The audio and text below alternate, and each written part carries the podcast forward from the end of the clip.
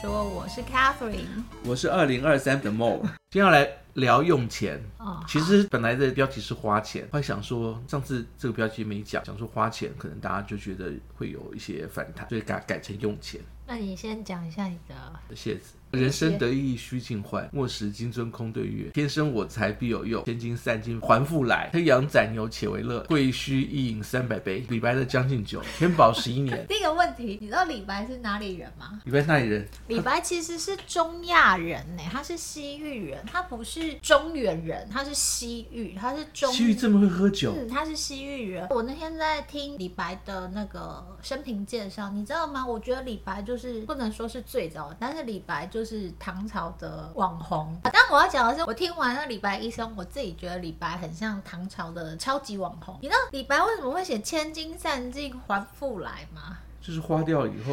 你知道李白本身家境非常非常好，好对，他是一个家境非常好的富家子弟，他爸爸是商人，所以他其实是非常非常有钱的小孩。然后他就是花钱不眨眼的，因为他是从西域到中原来嘛，所以他就想要考个一官半职，可是一直都不得意。然后呢，他就是来了一次，第一次没成功，又又来了第二次。可是因为他写诗不是很有名嘛，第二次来也是钱花光光。他花光光了之后怎么过活？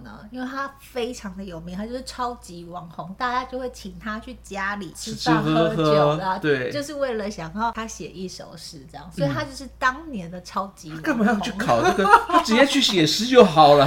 他就觉得写诗没有什么特别啊，他就觉得这就不能报效国家。报效什么国家？对他来讲，钱是很好赚，他才会写出千金散尽还复来这种对，因为他我刚刚讲啊，就是他好像那时候从家里出来的时候带了真的是二十万两。我然后就花光光了。我周围真的有认识这种人呢，你知道，就是他觉得钱很好赚。对，然后重点是他也不用钱啊，反正每天都会有人请他吃，所以他根本不用赚钱呐，他就超级网红，就是很棒。那个天宝十一年呢，它是一个重要的转捩点。之后呢，就发生了安史之乱。然后如果假假设说按照你的做法，当时他最红的时候是在皇帝面前被他抬着进来，你知道那一幕吗？就是作诗，然后人家帮他作乐，然后现场那时候他红到一个顶点的时候。对，而且皇帝还帮他他准备查。后来就是因为他太红了，被小人就说他哪里不好哪里不好，嗯、就变成好像很凄惨。但是你有没有想过，如果万一要当时他被重用，变成是高官为职，安史之乱来的时候，他会是什么样的下场？可能更惨吧，就会被逃到不知道哪边。他不逃也。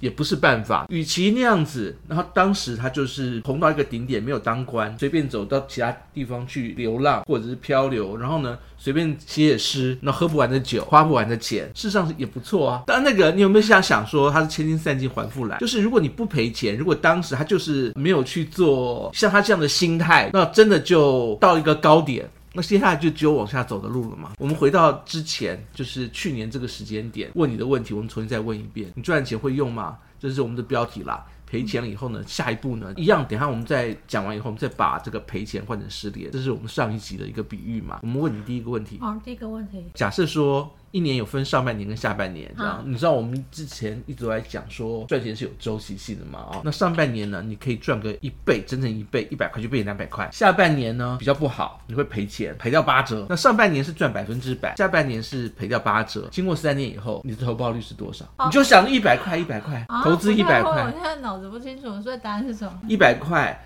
经过三年只要三年，对不对？上半年是赚百分之百，下半年是赔掉八成。三年以后。你投资每一百块钱只剩下六块四，你有没有觉得这六块四跟一百块差很多？而且你上半年都是赚一倍哦，这个投报率的结果让你觉得有点不开心。对，没错吧？去年我还问你说，一般人可能会这样算呢：上半年赚一倍，下半年呢就是赔八十，上下半年加在一起的话。哎，还有个百分之二十，三年是不是赚了百分之六十？三年后只剩下六块四毛钱。呃、嗯，你会讲说这个夸张，怎么可能会跌八十呢？这样太夸张，对不对？我们按照一个正常的比率来说，嗯、下面这个问题就是一个很接近实际的例子。因为美国的循环是七年一个循环嘛，嗯、我们就以七年来算，所以这次不是三年，这是七年。投报率呢，百分之百的这种事情是不可能的嘛，嗯、对不对？我们按照正常的方式来算，假设说你是超级的明星的营业员，每年投报率大概是十五。趴，十五趴有多超级呢？等下我们再讲巴菲特。嗯、巴菲特这平均这十年的投报率平均起来是九趴，九趴多而已。所以你是一倍的巴菲特。然后呢，前面六年都是十五趴，但是第七年遇到崩盘，经济崩盘是你不可能预测到的，嗯、整个跌掉七成，大盘就跌到七成嘛，嗯、就假设来降降。好，那所以这个情况是你是明星营业员，而且非常可能会遇到的状况，就是每七年一个循环，你投资一百块，七年以后。剩多少？六十六点三七，这个是算出来的结果，你直接是看答案，对不对？但是你有没有发现，哎，其实这跟现实就很像。到了第六年的时候呢，你想说我投资一百块下去，已经变成两百多块了。到了第七年一崩盘，所以为什么每次股市一崩盘，全世界哇哇叫？原因是因为你前面的六年的，而且是超级营业员，我们是累累积报酬都都吐回去，全部吐回去，而且吐到只剩下本金的六成。六成这种情况，如果是常理的话，因为我这边估计的唯一夸张的就是每年的投报率嘛。如果这种情况会发生的话，你该怎么办？像李白一样嘛，千金散尽还复来。他并不像你一样，他是直接赚到就花的哦。你有？觉得说他喝酒的时候要省一点，哎，省一点我身上没有啊，这样子一辈子有喝不完的酒哦。人家有才华，我有才华，我也我也可以这样。其实我们讲的就是这类的才华啊，叫做花钱啊。啊，他从头到尾一辈子就只有在花在吃而已啊，在旅游啊。但是哎，你看他就花不完，就是赚钱跟赔钱只是不同的角度而已，两个问题嘛。有人会讲说你这个是不是有点太夸张？我们讲实力，我们把实力要分门别类，因为不同的实力有不同的风险。你们听完以后顺便也可以知道，就是说如果我要去按照一个方式去像李白一样的话，我必须要用什么样的态度跟什么样的心态，才能够去像他一样一辈子花不完？讲到花不完，你有没有想到我们第一集讲的是现金流，第二集讲的是现金流。嗯、我们其实今天讲的就是现金流的处理方式，这不适合存股了，但是适合现金流。分成三类，第一类是个股。我们举一个个股的例子，这样有人想说，哎，个股你会跌到只剩下两三成吗？答案是会的哦。我们就举就是 Meta 的例子，这个是就是前年的八月到去年的十月。嗯，它跌到七十七 percent，八月三十号是高点，去年的十月三十一号，个月跌跌了七十七 percent。当年你想到说八月之前，你为什么它会到高点呢？因为炒元宇宙啊，虚拟实境元宇宙那时候炒到一个高点嘛，之后呢就发现好像不对了，开始往下跌，然后再加上情况不好，这一只个股就跌掉七十七 percent，它只剩下二十三，比我们刚刚讲的跌掉个七成还惨，而且是一年的时间哦，一年的时间，它前面可能六七年全部通通都完蛋了，这是。是个股，个股其实很多情况，你看其他的也有这种，就是跌掉两三成，甚至。有些小股不知名，我现在是举七大股之一嘛。我我手上有一只，就我跟你说过，我手上有一只三 D 猎鹰股啊，大概跌了九成吧，股价非常低嘛，它可能股价就是十块，然后现在跌到大概一两块。我马上要在讲三 D 猎鹰股，哎呀，K K，你知道是什么股票吗？就是那 Catherine Woods 的。对啊，跟你一样同名 Catherine。女股神最红的时间点是二零二一年的二月十六。对，那时候大家都叫干妈妈，哈。对，那时候那个他的那个 ETF，这只 ETF A R K K 是成长他自己看好的未来。科技的成长股这样子，里面就包含了像是电动车，对他那时候压很多的 Tesla，然后三 D 猎鹰，三 D 猎鹰，对不对？就你讲到的，就是大家啊很好。那我买的那只跟他，他好像没有进，是不是也没有跌？跌跌很惨。我刚刚不是说跌了九成吗？对啊，可以。它的起来的最高点的前面的最高点的时间点是二零二一的二月十六号，然后呢，到了二零二二的十二月年底，也就是说大概是两一年两年不到的时间，一年多的时间。跌掉了八十一点五趴，重点是从二零二二的十二月二十七号到目前为止，它并没有涨回来，它没有回来，怎么办？这样子，对，因为它之前不是有压 NVIDIA，可是，在 NVIDIA 大涨之前，它又出掉了，所以它就完全没有赚到。然后这边讲的 ARKK 是主动式的 ETF，这还不包含它的手续费哦，跟那个什么每年有对有内扣手续费，所以它对于投资人而言的话，它可能只剩下十五趴左右。刚刚不是要讲说那个，但是它是主动式 ETF 它是。主动式 ETF 啊，就是经理人选股的，叫做主动式 ETF。那你现在要讲的大盘 SPY 是被动式 ETF。ETF 我们下集就会讲到，如果不清楚，那基本上来讲，它是一堆股票合在一起。大盘的话是针对就是前一百大 SPY。前五百，啊，前五百大，可是事实上 SPY 里面好像前一百大的成分，应该是说它占比啊，就是跟比较多，对它它是有比例的，就像台股的零零五零，台积电的占比之前比重有点太高，将近八成，嗯，但事实上它前前面的七名这样就占了百分之四十几，所以就变成了好，就是它是一个大盘，就是整个整个美国最好的公司的状况啊。那这边你会觉得那会不会跌的少一点？答案是会跌的少一点，但是呢，因为这都是最好的公司。即使是这样哦，从二零二二年的一月三号，也就是今年的一月三号是一个高点，去年，的一月三号是个高点，到了去年的十月十号，光十个月的时间，它也跌掉了百分之二十七点六，差不多二十八，三分之一就不见了。这个原因是因为升息。对于我们这次的那个主题来讲，这这原因就是它。时间到它就会跌，是因为升息的关系，它正好遇到。不是我要讲的是，就是一个状况嘛，所有的情况都会赚钱赚到一个程度，市场就会一定的不能说崩盘，因为二十几 percent 不算崩盘，嗯，但它就是一个修正。我那天。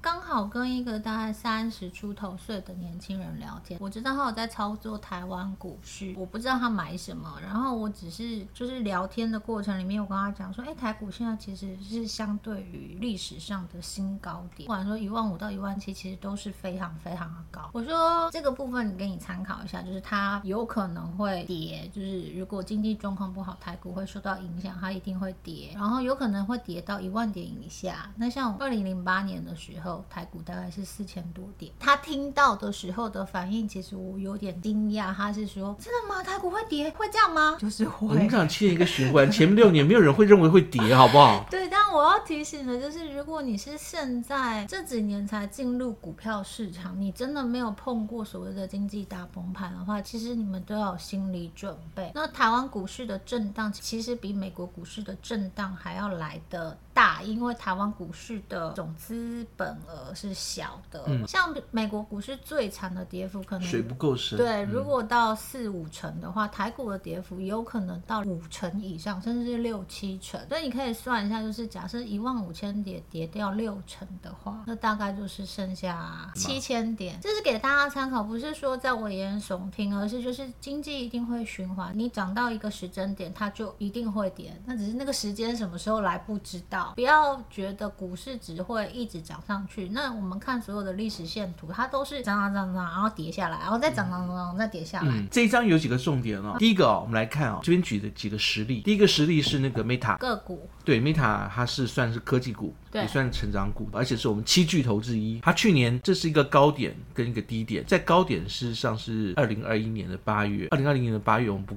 这个不管，我们看的是低点。低点是十月，十、啊、月三十一号。啊、你你知不知道那个我们有另外一个节目是下午茶，下午茶讲周期。对，十月通常会是跌最深的时候，就是会是十对，但是也是统计资料要找低点抄底进场的时间，通常是最好的时间。有人会问我说，现在九月结算以后已经开始算十月了，嗯，那到底要什么时候进场？结论是不急，不急的原因是因为你看，就是以 Meta 而言，它在二零去年的，就是去年的时间到十月底。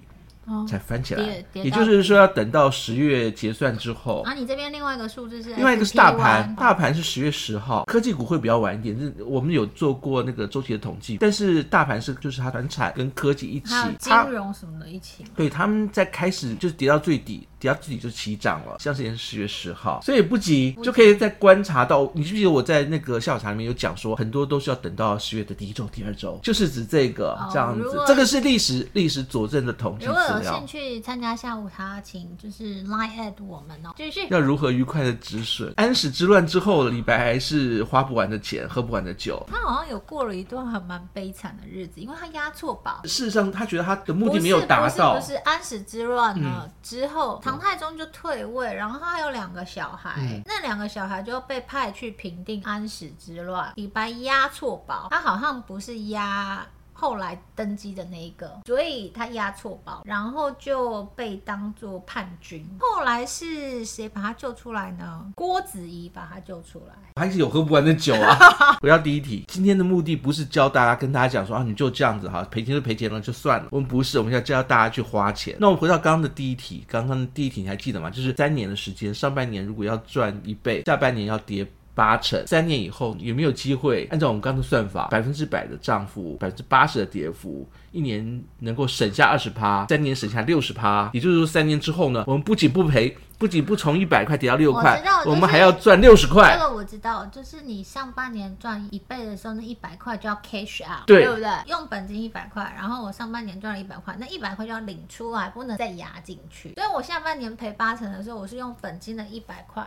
去赔八成，就是还是用一百块再去赔八成，然后就剩下二十块嘛。那我这样手上还有一百二十块，第二年我还是只拿一百块进去，就赚钱了，一样就是赚一百块。对，但但是拿领出来，对不对？所以我现在手上有一百二十。对啊，就是花掉它或者用掉它。所以他跟我的意思就是要 cash out。我自己在操作那个短期操作是这样子，就是赚到了钱。你拿短期操作，去年不敢讲的原因，就是因为你是存股一族，不是你不是现金流。我有我有存股，那真的是都没有动，它就是涨涨跌跌。那个我也不。你超小气，哪有花过啊？可是我的 cash out 就是再去存钱。基本上这种操作就是三年以后还可以赚六成哦。嗯、哦，这边讲的还蛮重要一点，就是你的本金维持，然后赚的钱就拿出来，不一定要花掉啊。那我就是花掉，那我像我就是把它拿去存有人会讲说你这个这个讲法有点怪怪，对不对？我们来看一样，就回到现实，实际上面有谁这样做呢？其实就是巴菲特啊。你觉得巴菲特这十年来维持大概一个九趴的，他有赔啦哦。但是呢，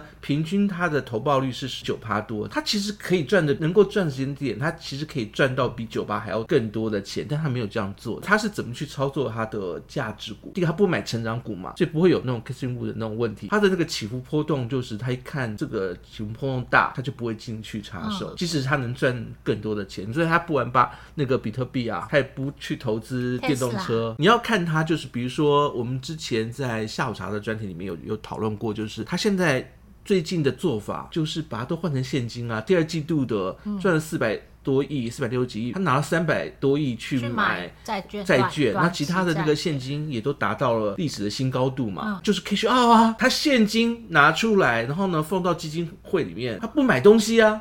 那是不是就 cash out？你也看他的抄底的时间跟退场的时间点，抄底时间不说了，他他抄底时间都超好的。比如说之前的油嘛，他都找本益比很低的时候，又有可能的去进场。但是你要看他退场的时间哦。比如说台积电买了以后，不到一季就通通卖光了，他觉得恐惧，这个可能会有危险。对对，如果假如说七年之内你要。到第六年的时候，你觉得第七年会有危险？你是不是就应该要把所有危险的东西通通都推出，先 cash out？我自己在看这些新闻大佬的新，就是这些这些大佬的新闻，我都觉得他们的操作比我们想象中的保守。是要赚钱叫非常保守。我，我那天看到 Dario 的一个新闻，就是他现在就是持现金，然后他在讲债券的事情嘛。我觉得他的他的那个操作，相对我的理解，我都觉得他是保守的，因为他们看市场的年纪越大越保守。哦，他们看市场的那个角度跟看法，真的都比我们想象中的没有那么激进的冲进去，然后为了要抢钱。哦，所以女股神其实是很激进，所以她已经五六十岁，她年轻，没有了，她是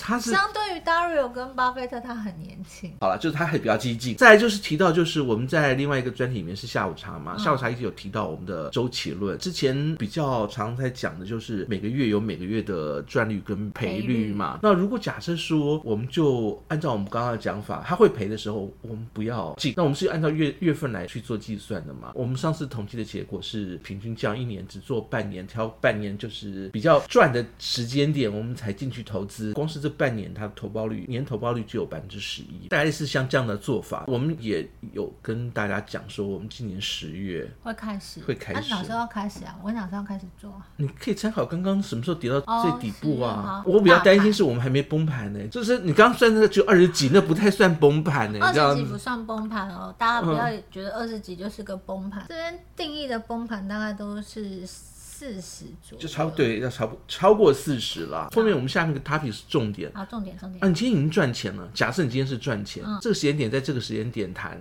好像因为我们上次才谈赔钱嘛。你知道上集为什么谈赔钱？因为九月是。最差报酬率最差的一个月，所以.这阵子去年的这个时间点也是赔钱的嘛，啊、所以才跟才跟大家谈赔钱。讲到那个周期，我们刚刚讲说美股好像是十月它有最大的跌幅的可能性。那我讲一下台股，嗯、我知道台股看一些新闻在讲的是金融股，大概都是十二月会是最差的一季，就一个月啦。对，我知道台股很多人在存金融股，可以考虑一下，观察一下十二月的状况，因为十二月好像通常是一个低点，相对给大家参考。下面这个是我们今天要讲的重点。其实前面全部都是在聊李白跟一些有的没有的事情。赚钱以后呢，你可以怎么去花掉？我定了四种方式啦给大家做建议。第一个就是把它直接花掉。九月我好像跟大家讲说，如果参加下午茶的话，我就想说，你们就去花一花，去个旅游啊，安排自己啊，这样赚的钱总是要犒赏自己一下嘛。嗯、你花掉，它就不会被赔掉哦。那第二个就是有些一定要的固定开销拿去做补贴啊，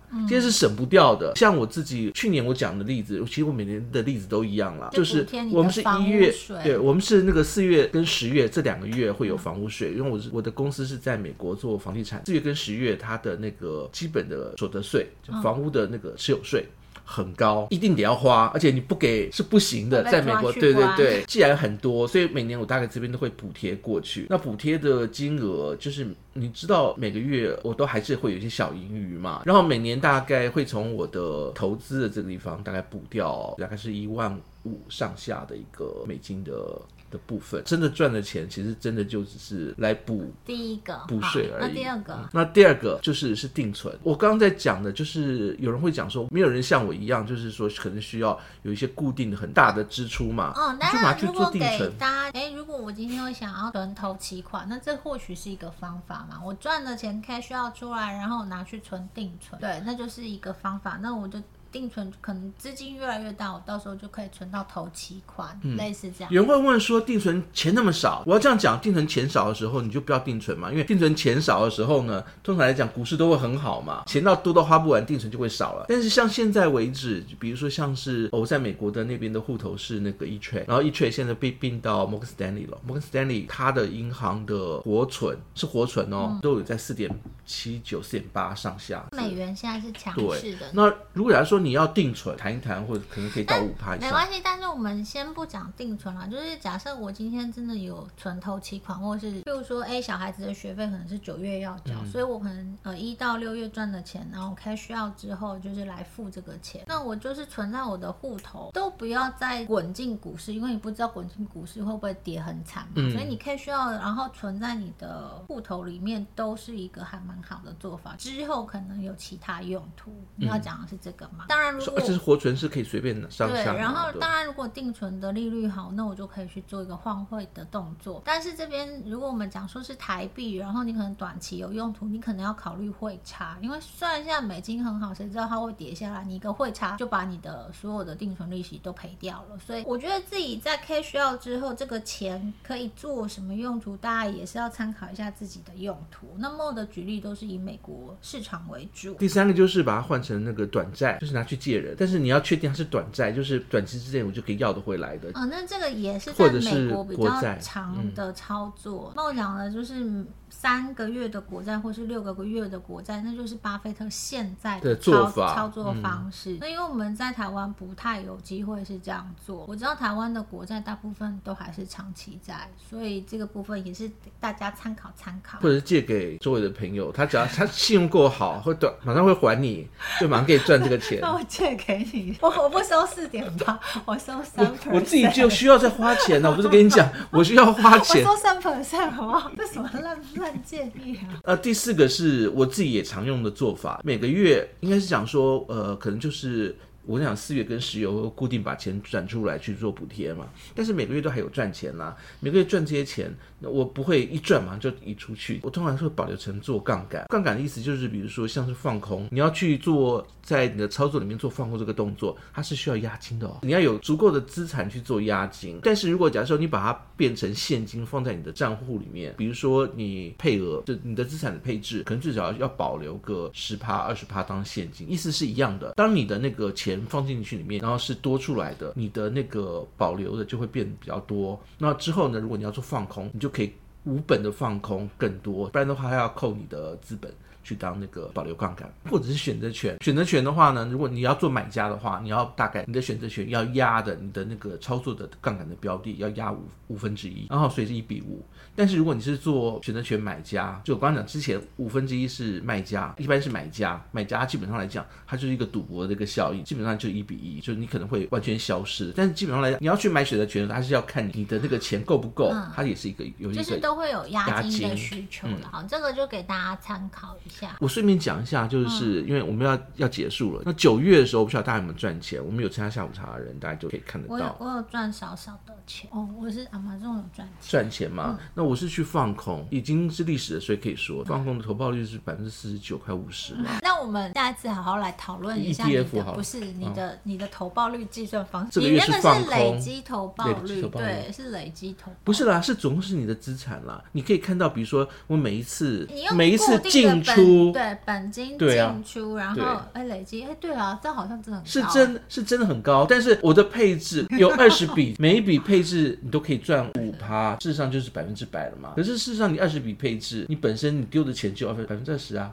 二十分之一啊，所以意思就是五趴，整体来讲是五趴投报率。Oh, 我的整体也是五趴投报率了.但是那个我的每一笔进出的投报率加起来有百分之五十。累积投报率。嗯，那我要讲的是这些，如果你要放空，你要去做期权杠杆的话，它都需要押金。刚刚讲那些就可以当押金。结论，刚刚已经讲那么多用法，奇怪，你你每一种用法都会让你在碰到。意外亏钱或者意外惊奇、恐吓那种惊奇的那种，都可以让你少，或者是让你防止，或者让你抵消，你都习惯，你就不会再苦恼了。好，结要结束了，我们就是整个回顾一下今天讲了哪些东西。第一个，我们讲到赚钱，赚钱的真正的关键其实是不能亏钱。这个不是我光我说的，这是那个亚当理论，大家都都这么说。你赚六年，你就要亏一年。你就亏了，你看到没有？这七年的循环嘛。所以赚钱的真正关键是不能亏钱，不能亏钱有很多方法，其中有一种是你要设置你的你的停损点，另外一种就是不玩了，亏钱的时候不玩。再一种呢，就是你你把它花掉，花掉就不会被亏了吧？花掉是真的就是进账。所以今天我们谈的是花钱，是第三种方法。好，第二个是如何不让赚钱困扰你，因为你赚很多的时候，你随时会担心说钱会不见。对，然后呢，就是那个巴菲特说别人贪婪的时候，我恐惧。他他每天都活在恐惧之中，你知道。到那个七年里面有六年是赚钱的，基本上来讲呢，你要有一种操作方式，让这个赚钱不要困扰你。至少他的六年要能够睡得很安稳，是我们一直强调的嘛，嗯、对不对？要好好睡觉。他的方法就对我讲啊，他的操作方式，我们到第四点，其实基本上就是留现金嘛，其实一样是花钱，只是用钱的方法不同啦。他很保守，你不要笑他保守，他保守他才能成为股神。现在大家才称颂他嘛。赚钱以后呢，那个现金流里面对于你多出来的钱的建议，我们其实就建议花掉了。不建议花掉，但是我们有有提供四种方法啊，有花掉啊，有去借给别人呐、啊。做短债啊，但是你有一些用途，对，保留做杠杆呐，或者是要存投期款啊、付小孩学费啊，类似这样。呃，我们都有写在之前刚刚讲过嘛，也有写在那个底下 PPT 里面，你们就自己去看。这就是这个是最后一个，就是赚了钱以后，我们的花用建议都写得很清楚了。有什么样的其他想法的？我觉得也大家也可以提一提。我目前现在那四种里面，我都有在用啊，这样 子。最喜欢花店。然后呢，还有一个就是今天我们也提到一个重点，就是刚之前有一些实际的例子嘛。当你去遇到一些危机或震荡的时候，有什么样的选股可以让你去比较避开这些风险？比如说巴菲特，他就不选成长股啊，他只选价值股啊。那我们刚才也提到，就是比如说分成个股，分成 ETF。然后分成那个大盘，主动是 ETF，被动是 ETF，比较稳还是大盘嘛？对，被动是。但是你知道，真的崩盘的时候，我们现在还没有到崩盘，真的崩盘的时候也是会崩掉六成的。对，但是大盘个股跟主动式 ETF 会更惨，这是通常的历史经验。个股会最不一定，而且而且是最惨，所以我们下次说 ETF 了。对，那下次我们会再讲一次 ETF，所以如果大家对于 ETF 没有很清楚的话，可以下一次要记得来听哦。嗯、那这一集就这样子喽，我们下次见，拜拜，拜拜。